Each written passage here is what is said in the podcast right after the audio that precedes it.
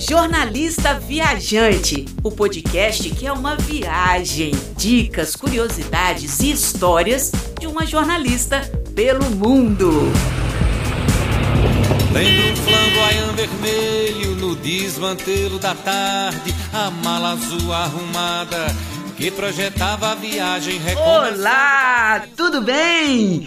Começa agora o podcast Jornalista Viajante. Eita, Lele! Ô, lasqueira, que esse podcast é uma viagem. Eu sou a Renata Vargas e sim, a jornalista viajante sou eu, muchachos e muchachas de minha vida. Oh, que delícia que é encontrar histórias, curiosidades, dicas de viagem. Eu adoro, eu consumo, porque eu amo ver o mundo como uma grande troca de experiência, uma troca de vida. E o assunto de hoje é alimentação. Comida, gente, porque a gente não vive sem comer. Eu sou uma gulosa de carteirinha, sou taurina, né, gente? O taurino dizem, dizem por aí que o taurino é come e dorme. Oh, meu Deus, o pior que é. Então a comida para mim é fundamental. Mas olha, já vamos aí com dicas quentíssimas pra gente comer bem e não gastar tanto, né?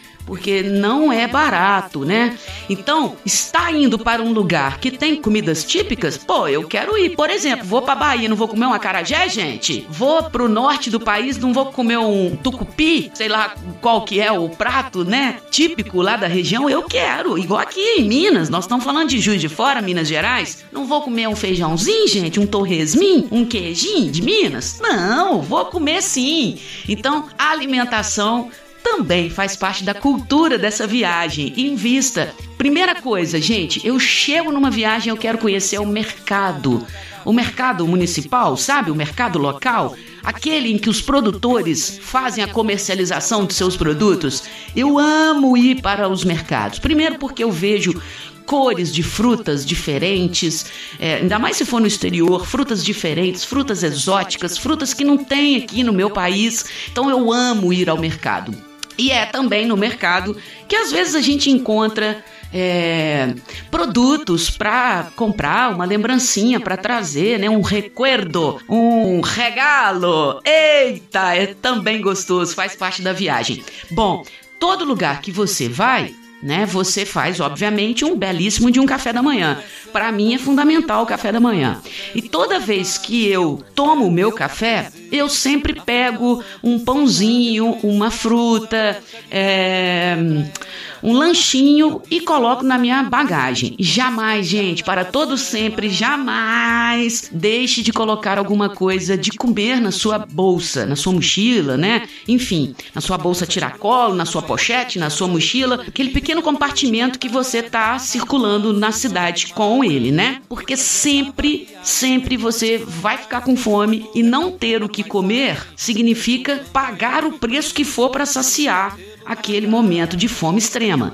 Então, para poupar, lembre-se sempre de ir ao supermercado do local onde você está viajando, né, visitando, já compre ali coisas que dá para guardar, né? Uma fruta, no nosso caso aqui a banana é uma fruta muito boa para viajar, né? Porque ela é bem acondicionada, você pode colocá-la na bolsa, a casca protege, uma barrinha de cereal, próprios grãos, né, castanha, uva passas, damasco, coisas que dá para você carregar e que eles não ficam tão perecíveis. Essa é uma dica muito boa. Tomou Café da manhã? Já faz um sanduichinho extra, coloca na mochila. Levou mais uma fruta? Então vamos imaginar que você tomou um café às 8 da manhã. Lá pelas 11 você come uma frutinha. Lá pela uma da tarde você come aquele sanduichinho.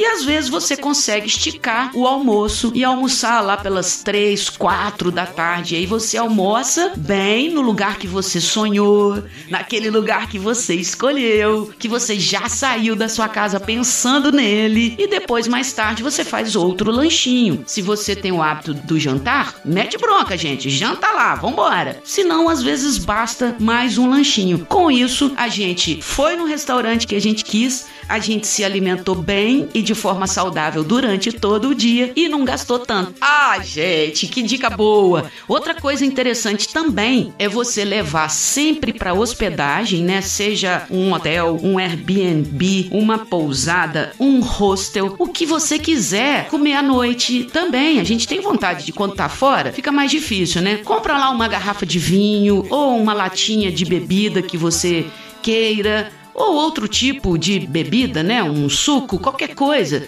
Leve, deixe lá, porque toda vez que você tiver uma vontade extrema de comer ou beber alguma coisa e não tem opção, lembre-se que o local que se apresenta como um local conveniente é sempre muito mais caro. Igual aquelas lojinhas de postos de combustível, ali é uma loja de conveniência. Faltou alguma coisa na sua casa? Você corre ali porque é o local que está mais perto e aberto, é sempre mais caro. Então lembre-se disso. Tenha sempre em mãos alguma coisa com a qual você pode saciar uma necessidade ou um desejo. É óbvio que a necessidade é por comida e bebida. Eu preciso matar minha fome e matar minha sede. Mas o desejo é algo específico. Ai, tô com uma fome de comida japonesa. Pensa bem, gente. Ai, tô com uma sede de um refrigerante. Então, tenha sempre algo perto, né, de você, esteja contigo, algo para matar a sua necessidade ou seu desejo. E planeje também a alimentação. Numa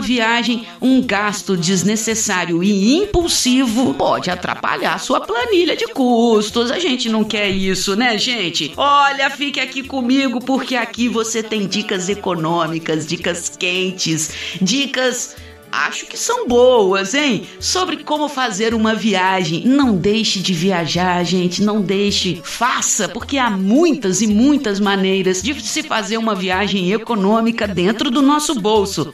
Eu sou Renata Vargas. Eu te encontro no próximo episódio do Jornalista Viajante. Esse podcast, gente, é uma viagem. Te encontro em breve. Tchau, tchau. Adorar os olhos dela, recomeçando das cinzas, vou renascendo pra ela. E agora penso na réstia daquela luz amarela. Jornalista Viajante, o podcast que é uma viagem, dicas, curiosidades e histórias de uma jornalista pelo mundo.